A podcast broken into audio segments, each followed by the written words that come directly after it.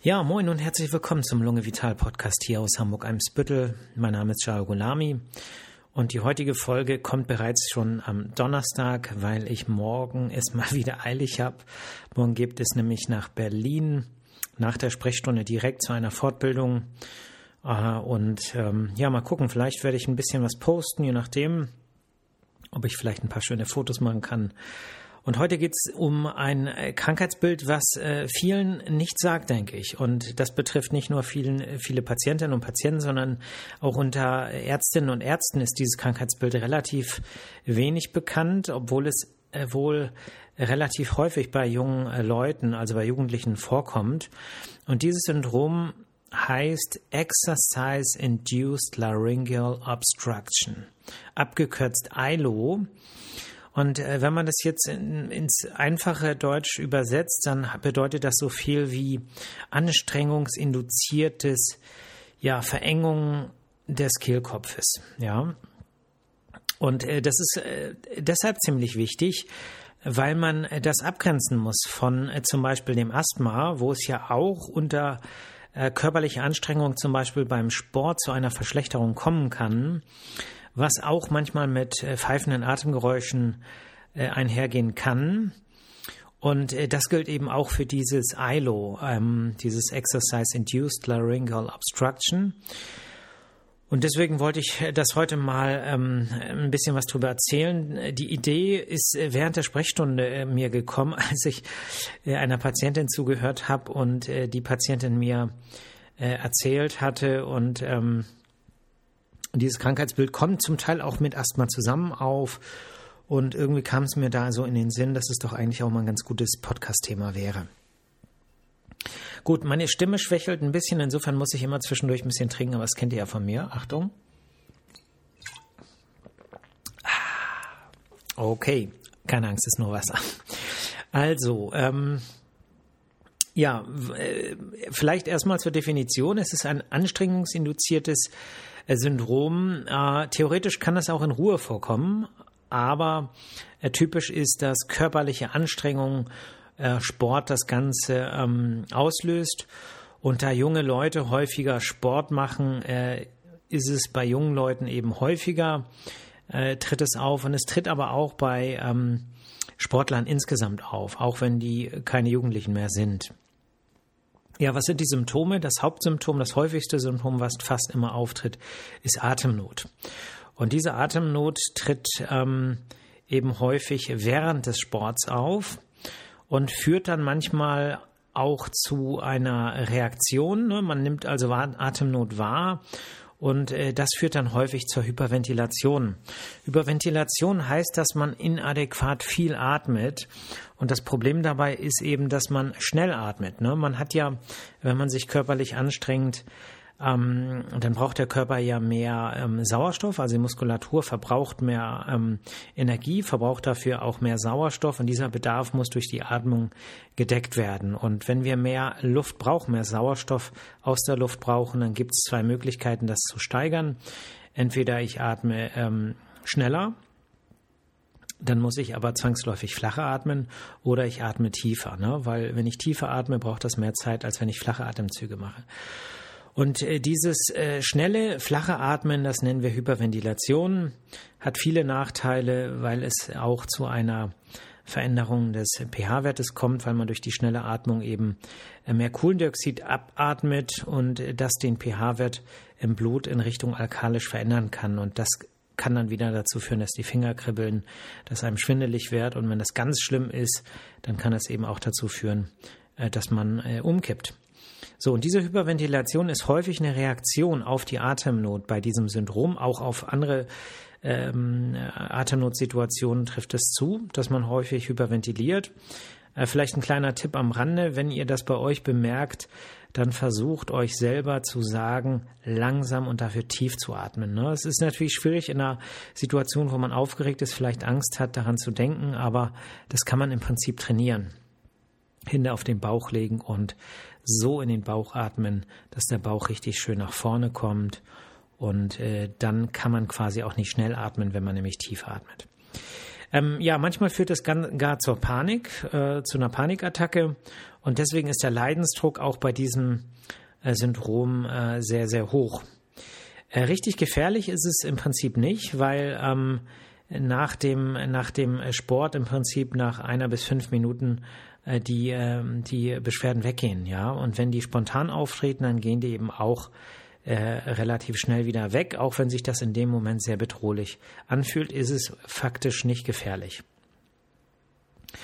Ähm, ja, zweithäufigstes Symptom ist ein Stridor, also ein Atemgeräusch, was die meisten so mit Pfeifen ähm, oder ja, was kann man noch sagen? Röcheln? Hm, Pfeifen, Röcheln, also so äh, ein Geräusch, ich kann das mal versuchen nachzumachen.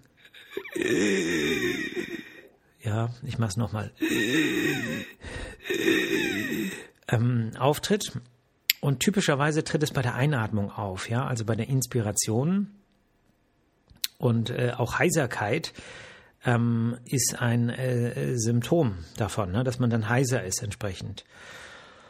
Ja, am stärksten ist diese, äh, ist eben der, dieses Pfeifen während der Anstrengung und es hört eben relativ schnell nach der Anstrengung, also nach dem Sport zum Beispiel nach ein bis fünf Minuten auf.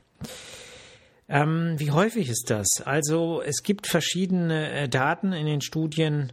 Äh, man kann sagen, bei Jugendlichen hat es eine Prävalenz, also ein Vorkommen von ungefähr sieben äh, Prozent, 7,1 Prozent. Und äh, bei jugendlichen Sportlern ist in einer Studie zum Beispiel mal ähm, eine Prävalenz, also ein Vorkommen von 35,2 Prozent festgestellt worden. Aber die Angaben variieren auch. Ne? Aber es ist, muss man sagen, äh, wenn wir uns das bei Jugendlichen angucken, wir wissen, dass zum Beispiel Asthma etwa bei 10 Prozent der Kindern und ähm, 6 Prozent der Erwachsenen vorkommt. Und das sind, ist eigentlich eine ähnliche Prävalenz. Ne? Das bedeutet, ähm, dass da diese Erkrankung wahrscheinlich deutlich unterdiagnostiziert ist und äh, dass möglicherweise eben viele dieser ähm, äh, Jugendlichen äh, unter der Diagnose Asthma behandelt werden, was vielleicht dann auch erklärt, äh, warum äh, einige dieser äh, Patientinnen und Patienten eben sehr ähm, ja, die Therapie nicht so gut wirkt, weil die Asthma-Medikamente helfen an der Stelle nicht, ne, muss man sagen.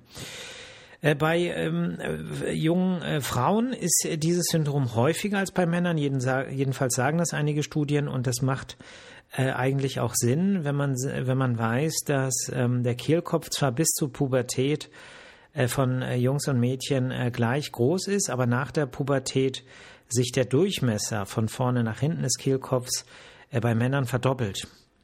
So, das bedeutet, da ist einfach mehr Platz bei Männern und deswegen ist dieses Syndrom bei äh, Frauen oder Mädchen einfach häufiger. Ne? Zumindest sagen das einige Studien, nicht alle, aber äh, einige Studien und es, es macht im Prinzip von Anatomie auch Sinn.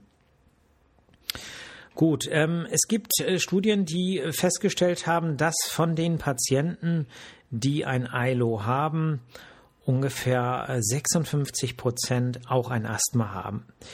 Jetzt muss man natürlich, ähm, ja, also die Diagnosen, klar. Ähm, ob das wirklich so ist, äh, wenn ich jetzt mal spekuliere, das ist Spinnerei. Ne? Das ähm, macht aber auch manchmal Sinn, einfach ein bisschen zu spinnen. Ähm, dann könnte man natürlich auch sich vorstellen, dass bei vielen zunächst die Diagnose Asthma gestellt wurde, weil ähm, weil eben ne, Anstrengungen, pfeifende Atemgeräusche, aha, das ist Asthma. Ne? Und ähm, es ist ja auch nicht klar, ähm, ob diese Diagnosen immer HNO-ärztlich oder auch äh, Lungenfachärztlich abgesegnet waren, sodass, wenn wir spinnen, wir sind immer noch beim Spinnen, ähm, dass man sich auch vorstellen kann, dass vielleicht erst die Diagnose Asthma gestellt wurde und dann ist das nicht so gut gelaufen mit der Therapie. Die Patienten haben äh, keine richtige Verbesserung gehabt oder nur eine teilweise Verbesserung, weil der Asthma-Teil bei einigen, die eben beides haben, äh, verbesser, besser wurde. Und dann hat man halt weiter untersucht und äh, dann hat man ein ILO festgestellt. Ne? Und einige von diesen hatten vielleicht gar kein Asthma. Insofern muss man das so ein bisschen mit Vorsicht genießen. Aber natürlich gibt es sicherlich äh, Menschen, die beides haben. Ne? Ja, wie findet man das jetzt raus? Ähm, da spielt natürlich wie immer mh, die Anamnese, also die Befragung, die größte Rolle. Man muss wieder Detektiv sein äh, als Ärztin oder als Arzt. Und wenn man das zum Beispiel abgrenzen möchte gegen ein Asthma, dann gibt es so ein paar Anhaltspunkte. Ne? Zum Beispiel, dass beim ILO äh, die, äh, die Einatmung vor allem äh, die äh, das Geräusch auslöst, ne, den Stridor und auch äh, Probleme macht, weil man bei der Einatmung ja quasi im Bereich des Kehlkopfs vom Lumen her ein, ein Sog ausübt. Ne? Das heißt, ähm, der Brustkopf vergrößert sich, dadurch vergrößert sich die Lunge, dadurch vergrößern sich die Lungenbläschen und auf diese Art und Weise wird ein Sog ausgeübt, der sich fortleitet bis zum Mund, bis zur Nase und dann kommt die Luft reingeflogen. Und dieser Sog wirkt natürlich auch auf die Wände des Kehlkopfes. Und deswegen ist, wenn eine Enge äh, da ist, die, äh, ach so, habe ich gar nicht erzählt, an welchen Stellen genau im Kehlkopf. Also der Kehlkopf ist natürlich, ähm, der hat zwei funktionelle Engstellen, kann man sagen. Äh, eine im Bereich der Stimmritze selbst, der, der Stimmlippen, und äh, eine ein bisschen weiter oben welche durch äh, knorpelige Strukturen, die von Schleimhaut überzogen sind, gebildet werden. Und in beiden Bereichen äh, ist sozusagen die engste Stelle und da kann es dann auch äh, zu diesen ja, Verengungen kommen. Ne? Und ähm, Genau, das führt eben dazu, dass bei der Einatmung der, der Sog natürlich größer ist und auch die, die, die Verengung dann eher das Problem ist. Und was jetzt zum Beispiel ein Asthma oder eine äh, beim Sport verschlechterte mh, mm, asthmatische Entzündung, die dann auch äh, eine Verengung macht, eben anders ist, ist, dass bei der Einatmung sich ja der Brustkorb öffnet und ähm, sozusagen Raum gewonnen wird in der Lunge selbst. Und eine Verengung in den Bronchien macht sich dann entsprechend bei der Einatmung weniger bemerkbar, während wir bei der Ausatmung ja, da geht der Brustkorb zusammen, da geht die Lunge zusammen, sie verliert Vol äh, ähm, Volumen und dadurch ist eben eine Enge in den Bronchien eher bei der Ausatmung äh, verstärkt, ne? weil dann äh, geht das sozusagen wieder in Richtung, alles geht zusammen und wenn da eine Verengung in den Bronchien ist, macht die in der Ausatmung eben mehr Probleme und dann gibt es, wenn es pfeifende Atemgeräusche gibt, die eher bei der Ausatmung. Ne? Insofern kann man ganz gut auseinanderhalten, äh, ILO eher bei der Einatmung pfeifende Geräusche, eher im Bereich des Kehlkopfes und äh, beim Asthma zum Beispiel, was sich während des Sports äh, verschlechtert, dann eher bei der Ausatmung und eher so aus der Tiefe der Lunge kommt die Geräusche, die aber, wenn sie ganz schlimm sind, eben auch äh, draußen gehört werden können. Ne? Der, der Schall leitet sich ja dann doch durch die Luftsäule über den Mund wieder. Ja, der Peak ähm, bei den Beschwerden und auch was die Geräusche angeht, kann man sagen, ist beim ILO während der Anstrengungen äh, beim, äh, bei der Spitze der Anstrengung, ne, wenn die Anstrengung am stärksten ist, zum Beispiel, äh, wenn man sich das auf dem Fahrradergometer vorstellt, wenn ich jetzt mit der Spitzenbelastung fahre und sage, oh, ich kann gleich nicht mehr, dann bin ich so an der Spitze und dann macht das am meisten Beschwerden und am meisten Geräusche und nach ein bis fünf Minuten nach der Belastung hört das in der Regel auf. Während beim Asthma oder bei dem sportinduzierten Verschlechterung eines Asthmas ähm, der, der Peak eher nach der Belastung ist. Ne? Das muss man sich halt so vorstellen, äh, wenn ich Sport mache, Rad fahre oder eben lange laufe, dann ähm, ist äh, die äh, trockene Luft, weil ich ja früher oder später um den Atemwegswiderstand zu reduzieren durch den Mund atme, dann ist die Luft einfach trocken. Und äh, trockene Luft ähm, trocknet die Schleimhaut aus, es triggert die asthmatische Entzündung, Entzündungszellen kommen eingewandert in die Schleimhaut, aktivieren sich gegenseitig, die Schleimhaut schwillt an, die Blutgefäße erweitern sich, die weißen Blutkörperchen treten aus und alles kocht hoch. Und das braucht ein bisschen Zeit, sodass ähm, im Prinzip äh, das Ganze erst losgeht nach 15 Minuten. Und je nachdem, wie lange man Sport macht, äh, ist das ja kontinuierlich ein Triggerfaktor. Und ähm, wenn man dann irgendwann aufhört, dann hat man meistens so unmittelbar danach die, die größte Reizung. Und äh, oder so drei bis 15 Minuten nach dem Sport kann man sagen, ist das Ganze so auf dem Höhepunkt. Und wenn es dann Geräusche gibt, Husten gibt oder auch Pfeifenatemgeräusche, dann eher so gegen Ende oder nach dem Sport. Ne? Okay, da, also so kann man es ein bisschen auseinanderhalten ähm, und eben äh, von der Phase der Geräusche. Ähm, was, was nicht hilft äh, in der Diagnostik ist ähm, die, ähm, also man kann natürlich ja auch abhorchen. Beim Asthma würde man, äh, je nachdem wie aktiv das ist, was hören. Äh, beim, äh, beim ILOS in der Regel, wenn die Patienten beim Lungenarzt sind, nicht.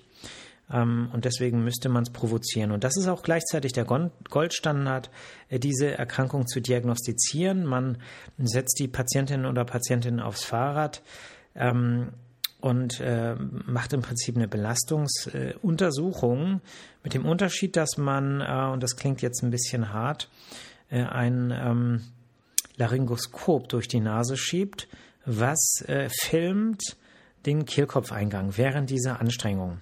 Und dann werden die Patienten äh, belastet, fahren sozusagen Fahrrad. Man kann nebenbei auch die Atemgase bestimmen, im Prinzip wie, einer, wie bei einer Belastungslungenfunktion.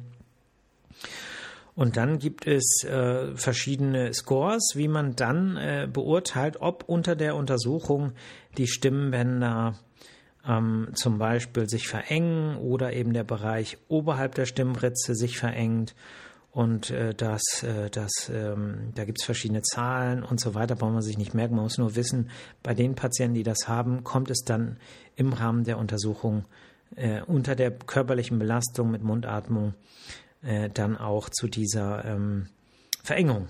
Und ich habe vorhin mal in Vorbereitung auf die Folge bei YouTube geguckt, also wen das interessiert, äh, einfach bei YouTube eintippen Exercise Induced Laryngeal Obstruction und ähm, CLE. Und dann kommen so ein paar Videos, nicht erschrecken. Ähm, sieht schon, sieht schon, ja, also macht man jetzt nicht aus Spaß, ne? sagen wir mal so. Aber ähm, es ist der Goldstandard. Äh, ich glaube, das Problem ist, das ist so in der ambulanten Medizin äh, ziemlich aufwendig und ähm, ich weiß ehrlich gesagt nicht, ob es Hals-Nasen-Ohrenärzte gibt, die das systematisch in Hamburg machen. Falls jemand welche kennt, bitte gerne Bescheid sagen, äh, weil eben doch von Zeit zu Zeit Patienten mit dieser Fragestellung kommen. Und ähm, ja, also es liest sich immer so Goldstandard, aber ich weiß nicht, ob es in, also ich kenne keinen in Hamburg, wo ich weiß, der wird es in jedem Fall äh, tun, wenn ich das auf dem Überweisungsschein schreibe. Ne? Ja, die Untersuchung heißt CLE, äh, ausgeschrieben Continuous Laryngoscopy During Exercise Test. Ähm, falls jemand das bei YouTube oder so äh, gucken möchte. Ne? Gut, ja, wenn man das nun hat und die Diagnose nun gestellt ist, was kann man machen? Also erstmal muss man wissen, dass Aufklärung schon ein, ein großer ähm, Schritt ist, das Leiden äh, zu verbessern. Das bedeutet Psychotherapie, darüber zu sprechen, was passiert, mit der Angst umzugehen und so weiter. Das lindert schon äh, sehr stark den äh, subjektiven Leidensdruck. Ähm, Logopädie spielt eine große Rolle.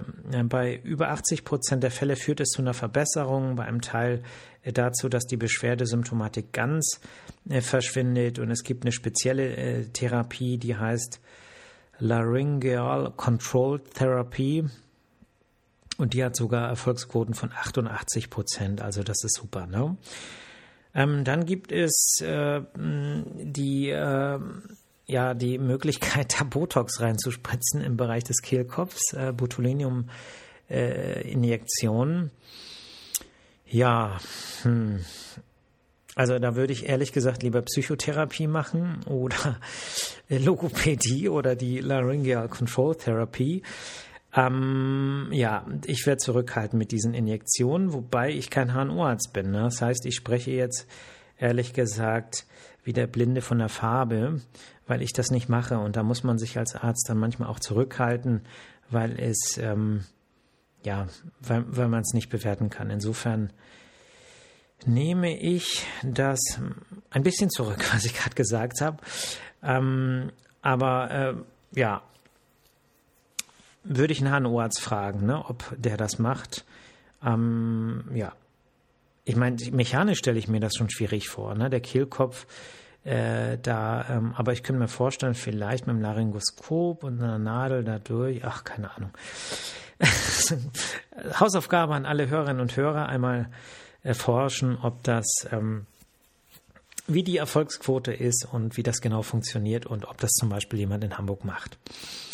Ja, und dann, und das ist jetzt nochmal ähm, noch heftiger eigentlich, ich habe jetzt gerade erst im Zuge dieser Recherchen für die heutige Folge erfahren, dass es auch einen operativen Ansatz gibt. Nicht für die ähm, für die äh, untere äh, Engstelle, also im Bereich der Stimmritze, äh, da geht man operativ nicht ran, aber wenn das im oberen Bereich liegt, da äh, kann man wohl operativ auch da was ähm, durchtrennen, aufschneiden und so weiter, keine Ahnung.